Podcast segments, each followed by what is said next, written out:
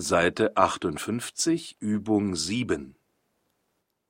Der Minister wurde von seinem deutschen Amtskollegen empfangen. Der Bundespräsident wurde interviewt. Nach dem Unfall wurden die Verletzten sofort versorgt. Die Automobilmesse wurde eröffnet.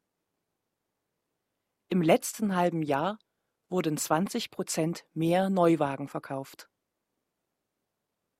Einige Eintrittskarten zum Endspiel der Weltmeisterschaft wurden verschenkt. Die Eröffnungsveranstaltung wurde live im Fernsehen übertragen. Im Museum wurde eingebrochen. Ein Bild von Picasso wurde gestohlen.